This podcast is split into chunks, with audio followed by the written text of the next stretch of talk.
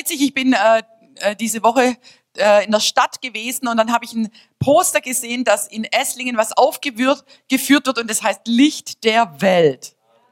Und es ist auch so diese Glühbirne, die wir gerade in Facebook, äh, und ich glaube, wir haben es auch im Hintergrund normalerweise doch nicht, oder egal, genau, Halleluja, die, dass wir auf Facebook haben. Und ich finde es total witzig. Ich habe im Hirwe das Poster abfotografiert und nach Rumänien geschickt und habe gesagt, hey, hast du das bei denen gesehen? Er sagt dann, nee, ich habe ja schon vor drei Wochen angefangen. Die kommen sozusagen, aber das sind so Sachen, wo der Heilige Geist dir dann einfach bestätigt, man, da ist ein Flow, wo der Heilige Geist vorgibt, der passt einfach. Und der hat Auswirkungen auf die Stadt.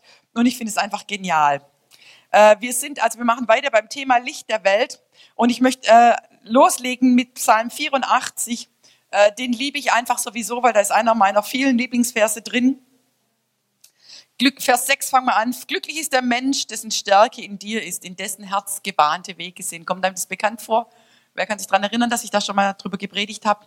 Wer nicht, ihr müsst die Predigt anhören, die ist wird euch segnen, denke ich. Sie gehen durch das Tränental und machen es zu einem Quellort. Ja, mit Segnungen bedeckt es der Frühregen. Sie gehen von Kraft zu Kraft. Sie erscheinen vor Gott in Zion. Herr der Herrscher, höre mein Gebet. Vernimm es Gott Jakobs. Blicke doch Gott auf unser Schild. Schaue an das Gesicht deines Gesalbten. Denn ein Tag in deinen Vorhöfen ist besser als sonst tausend. Ich will lieber an der Schwelle stehen im Haus meines Gottes, als wohnen in den Zelten des Unrechts. Denn Gott, der Herr ist Sonne und Schild. Gnade und Herrlichkeit wird der Herr geben. Kein Gutes vorenthalten denen, die in Lauterkeit wandeln. Und mein Hauptding, was ich hier sagen will, ist, dass Gott, der Herr, Sonne und Schild ist. Gott ist unsere Sonne und Gott ist unser Licht. Und ich habe jetzt einfach mal so ein bisschen was zum Thema Sonne und zum Thema Licht zusammengefasst weil ich einfach finde, das müssten wir noch ein bisschen mehr erfassen, was es eigentlich bedeutet, dass Gott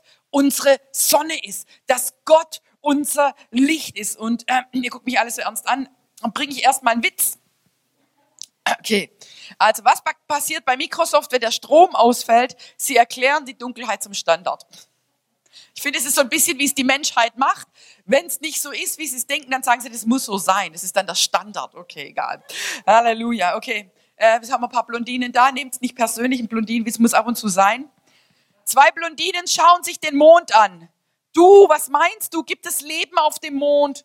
Aber klar, brennt doch Licht. Halleluja.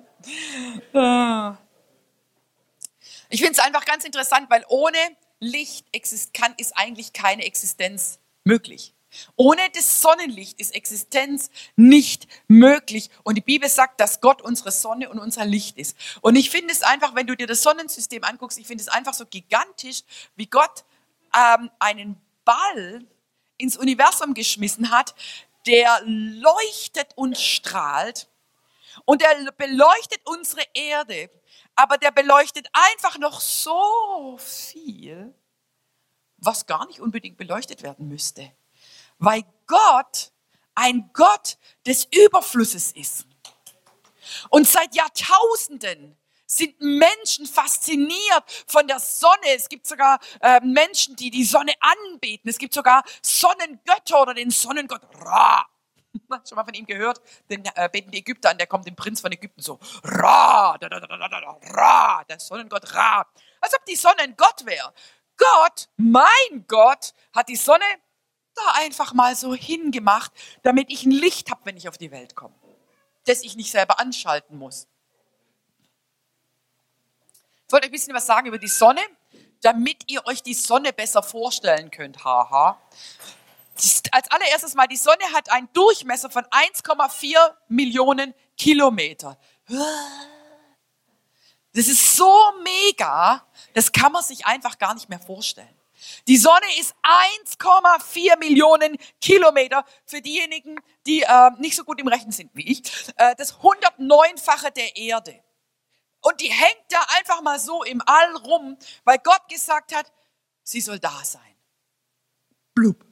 Das ist nicht cool. Gott sagt, weißt du was, wir machen eine Sonne. Blub. Und da hängt sie. 6000 Jahre und sie wird weiter da existieren und einfach strahlen. Wie Gott. Weil Gott einfach nur strahlt. Und sie wird, sie strahlt auf die Guten und sie strahlt auf die Bösen und sie strahlt Planeten an, die es gar nicht brauchen und sie strahlt ins Universum, wo es nötig ist und wo es nicht nötig ist, weil sie so viel Licht hat, dass sie einfach nur rumstrahlt. Cool, oder? Die Sonne ist heiß. Die, wisst, wisst, weiß jemand von euch, was die Oberfläche der Sonne, wie viel Grad die hat? 6000 Grad. Das ist heiß. 6000 Grad die Oberfläche. Wisst ihr, was ich meine? Ich, ich glaube, dass die Sonne, wenn, wenn Gott meine Sonne ist, dass ich dadurch auch ein bisschen ein anderes Verständnis dafür kriegen kann, dass keiner in die Gegenwart Gottes kommen kann mit Sünde, weil es dich da verbrutzelt. Wenn du nicht die gleichen Eigenschaften hast wie die Sonne und du kommst in ihre Gegenwart und keiner wusste, dass es dich je gab.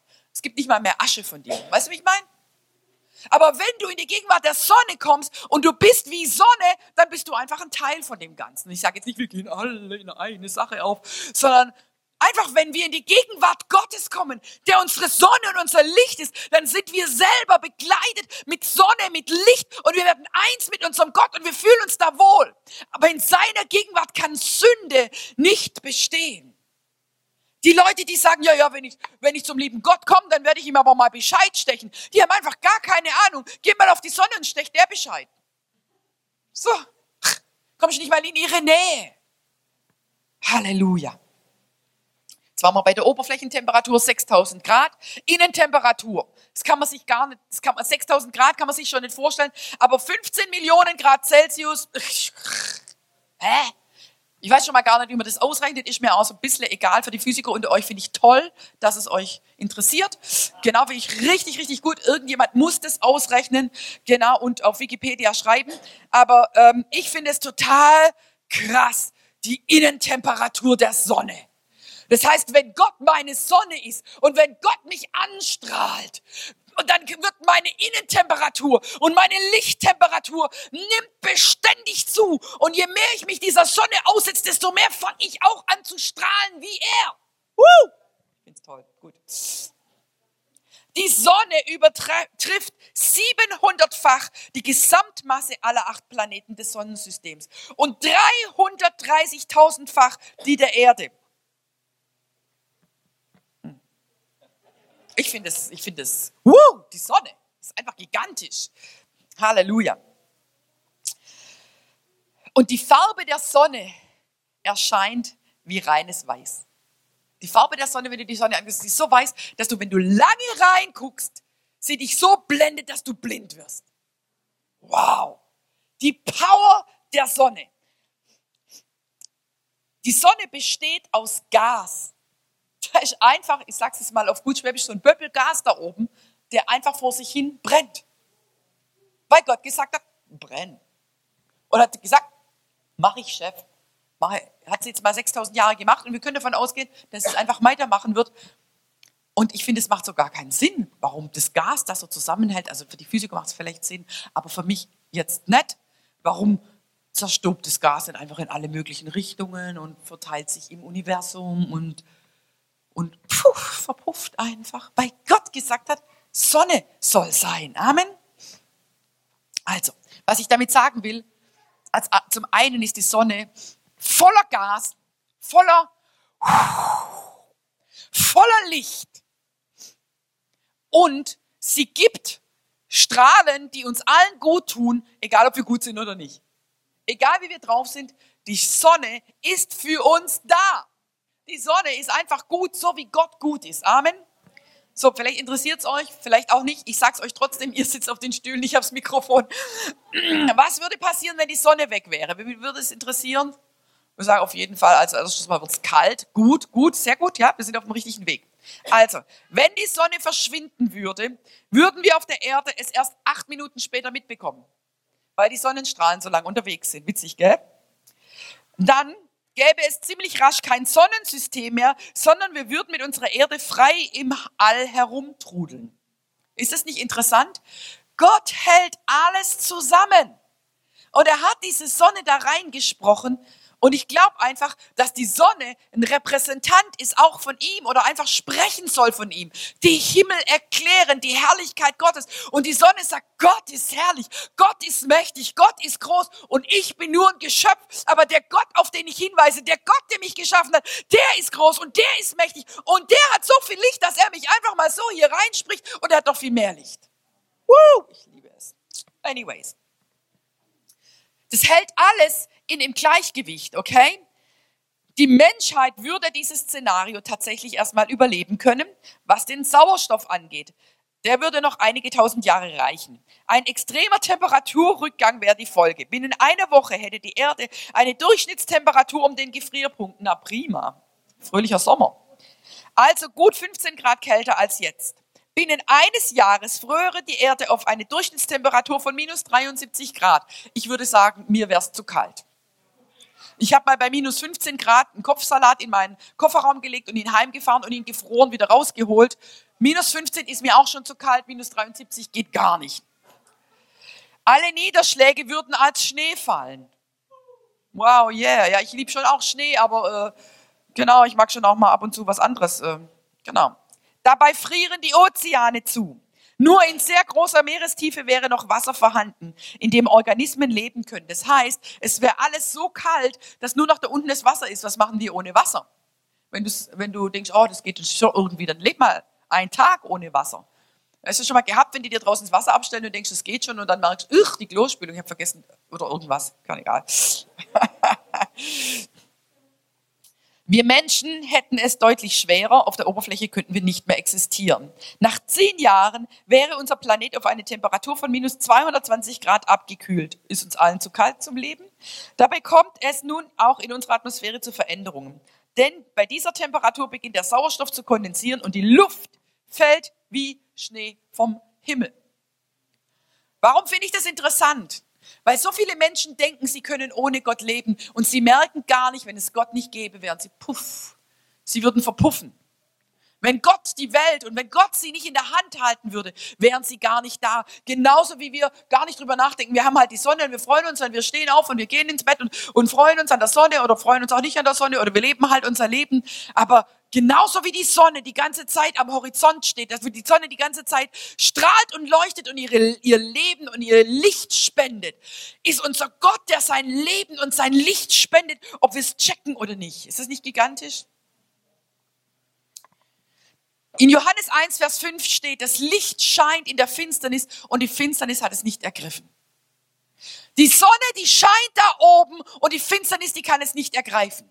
Wenn du den ganzen Raum hier dunkel machst und du machst ein Streichholz an, dann kannst du die Dunkelheit nicht erfassen. Egal wie dunkel die dunkelste Dunkelheit ist. Wenn Jesus in diese Dunkelheit reinkommt, ist sein Licht immer heller als die Dunkelheit. Manchmal hat er das Gefühl, die Dunkelheit einer Nation, die Dunkelheit eines Lebens, die Dunkelheit eines Schicksals ist so finster. Was kann man da noch machen? Aber die, das Licht strahlt in der Finsternis und die Finsternis kann es nicht erfassen. Weil Licht stärker ist als Finsternis. Und Gott ist Licht. Und Gott kann in jede Finsternis reinkommen. Und Gott kann aus jeder Finsternis Licht machen. 1. Mose 1, Vers 3. Und Gott sprach, es werde Licht und es wurde Licht. So anstrengend war das für Gott.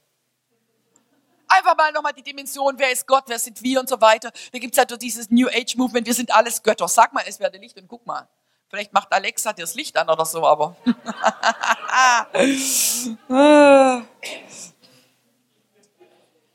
Und Gott machte zwei große Lichter, das große Licht zur Beherrschung des Tages und das kleine Licht zur Beherrschung der Nacht und die Sterne. Und was ich total gigantisch finde, Gott hat ein Licht gemacht und dann hat er noch einen Mond geschaffen, der da ist, das Licht zu repräsentieren.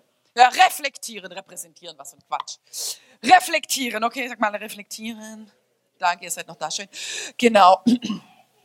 Der Mond ist da, um die Sonne zu reflektieren, um zu zeigen, da ist Licht. Ich selber habe kein Licht, aber ich lasse mich vom Licht anstrahlen. Für mich ist der Mond das schönste, das schönste Bild im Universum für die Ekklesia. Weil die Ekklesia hat selber kein Licht, aber sie lässt sich anstrahlen von dem Licht aller Lichter und sie strahlt immer, immer, immer.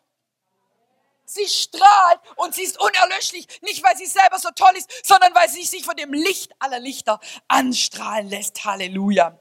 Was ich total äh, irgendwie witzig finde, gell? Äh, als Mose das Volk Israel aus Ägypten rausgeholt hat, sagt er als eine, eine der Plagen war, ich schalte euch das Licht aus. Ist auch irgendwie, hä? Frösche eklig, Heuschrecken eklig, aber Dunkelheit, drei Tage Dunkelheit. Natürlich hatten die Kerzen und Öl und so Gedöns, aber, aber, aber die hatten jetzt nicht Strom, so wie wir. Und ich finde es interessant, 2. Mose 10, Vers 23 sah, sie sahen einer den anderen nicht und keiner stand auf von seiner Stelle drei Tage lang. Aber alle Kinder Israel hatten Licht in ihren Wohnungen. Also ich weiß nicht, wie das jetzt organisatorisch geht, aber Gott hat den Ägyptern dunkel gemacht und den Israeliten Licht. Und die, Ägypter sind drei Tage lang am Platz geblieben, weil du in der Dunkelheit nicht siehst, was du machst und wo du hingehst. Das waren blöde drei Tage. Drei Tage nur dunkel. Ich finde es doof. Man sagt auch, dass Dunkelheit depressiv macht, kann ich auch verstehen. Äh, zum Beispiel an, an, wo die Eskimos wohnen, Antarktis heißt es, glaube ich, äh, das sind hochdepressiv die Leute, weil es einfach so viel dunkel ist. In Schweden auch, wo es einfach so viel dunkel ist. Und Dunkelheit ist, das, das, das drückt aufs Gemüt. Amen. Wir, wir, wir fühlen uns einfach verpflichtet, jeden Sommer in die Sonne zu fahren. Was willst du machen? Ben hat mal gesagt, wir fahren in den Sommer, als wir in Urlaub gefahren sind. Fand ich voll süß.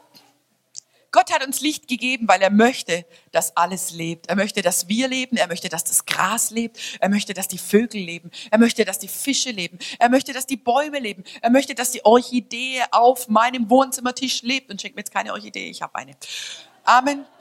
Er möchte, dass der Blumenstrauß lebt. Er möchte, äh, dass die kleine Eidechse lebt. Er möchte, dass die Ameise lebt. Und er sieht diese ganzen Sachen und sagt, ich gebe euch Licht, weil ich möchte, dass ihr lebt. Gottes Herz ist so groß. Gottes Herz ist so schön.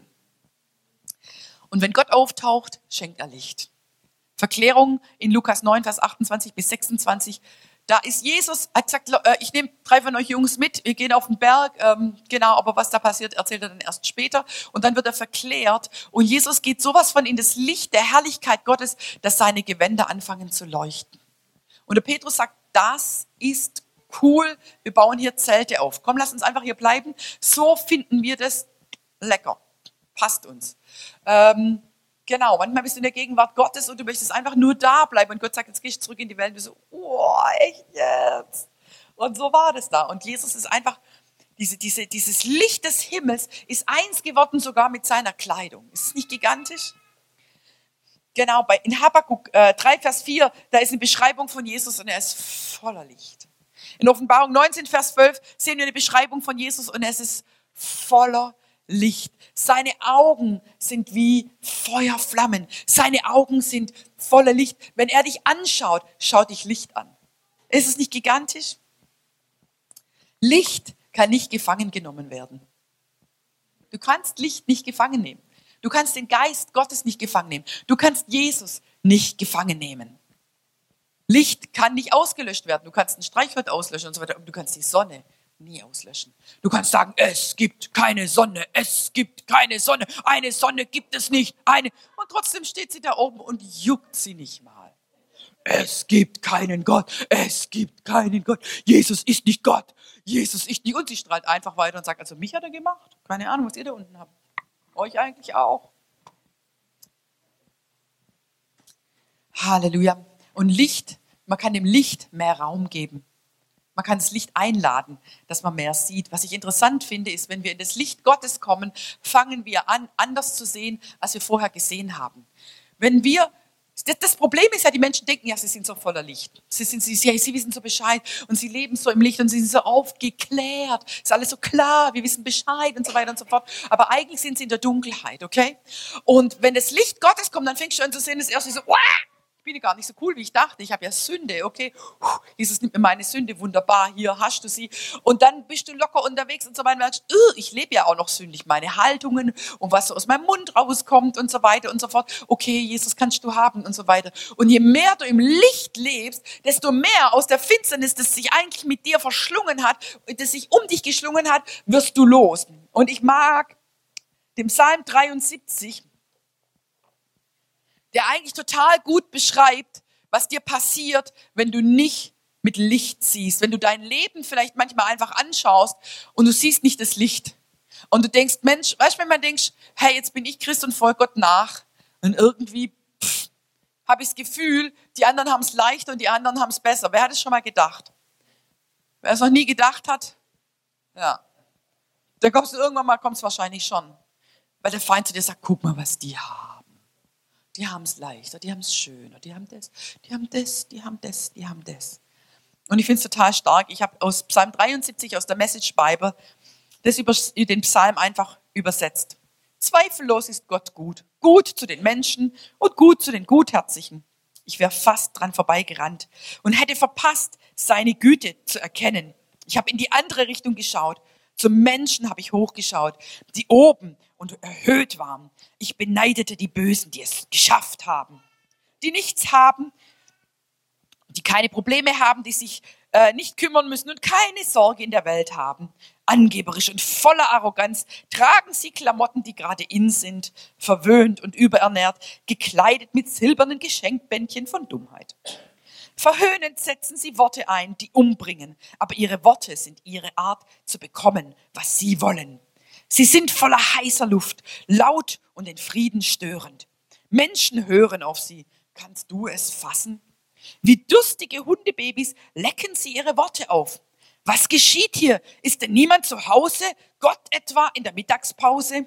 Die Bösen kommen mit allem durch. Sie schaffen es und häufen sich Reichtümer an. Ich war dumm, dass ich mich an Regeln der Gerechtigkeit gehalten habe. Wohin hat's mich gebracht?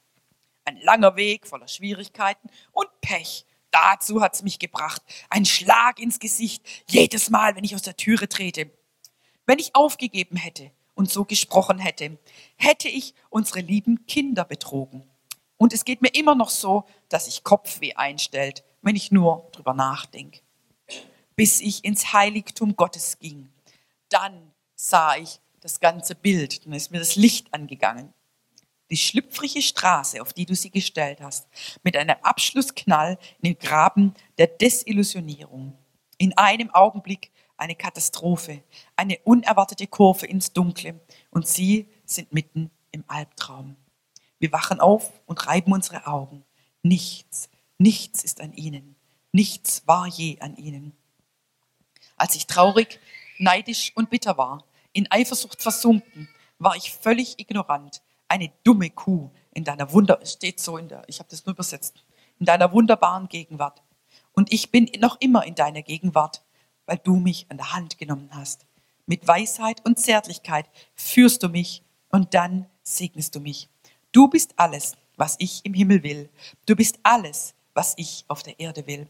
Wenn meine Haut faltig wird und meine Knochen schwächer, ist Gott der starke und treue Fels.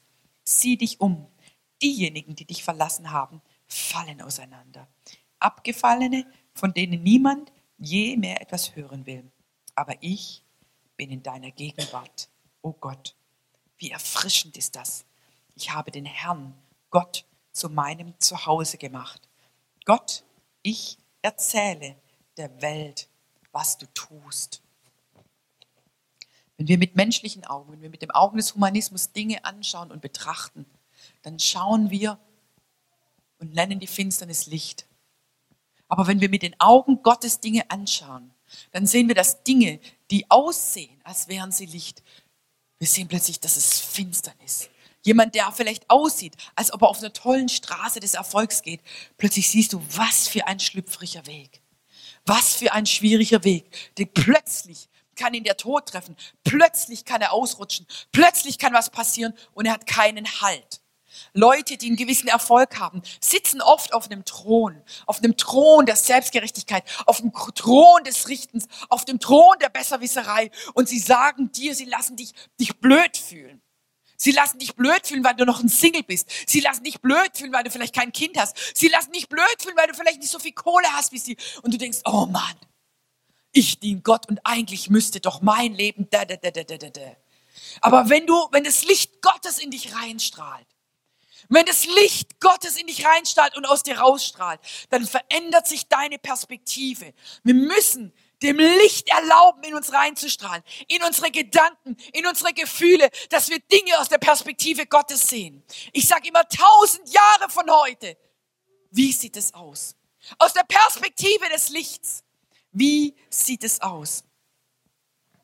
Lass die Laserstrahlen des Heiligen Geistes durch die Dinge durchgehen, die dich fertig machen wollen, die dich runterziehen wollen. Lass dich Laserstrahlen des Heiligen Geistes, lass das intensive Licht des Heiligen Geistes in diese Situationen reinkommen, wo du denkst, die haben es eigentlich besser als ich. Die haben es eigentlich leichter als ich. Vielleicht jetzt gerade. Wir bauen für langfristig. Der Weg Jesu ist ein schmaler Weg. Der Weg, der ins Verderben führt, ist ein breiter Weg. Ich wähle immer wieder das Licht. Ich wähle immer wieder den schmalen Weg.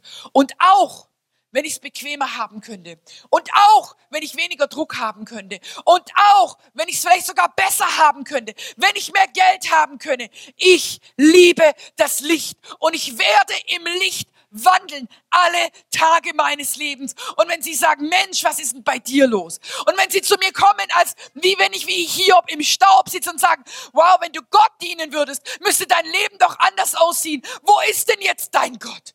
Warum hat denn dein Gott dir nicht einen Partner besorgt? Warum hat denn euer Gott euch kein Gebäude besorgt, wenn ihr doch so stark an ihn glaubt? Warum hat dein Gott dich denn immer noch nicht geheilt? Ich schau auf meinen Gott, der voller Licht ist. Und wenn ich Sachen hier unten nicht verstehe, sag, ich werde dich anschauen in deinem Heiligtum. Lieber stehe ich zehn Minuten auf deiner Schwelle, als dass ich auf dem Thron der Arroganten sitze, als dass ich auf dem Thron der Verblendung sitze, als dass ich auf dem Thron der Gemüse Gemütlichkeit sitzen.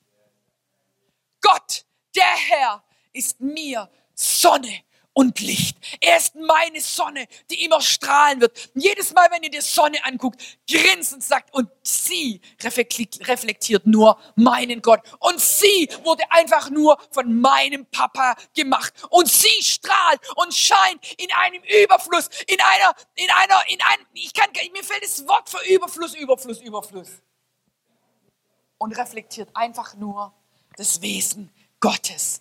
Licht, Licht, Licht. Und das Licht strahlt in der Finsternis und die Finsternis hat es nicht erfasst. Musik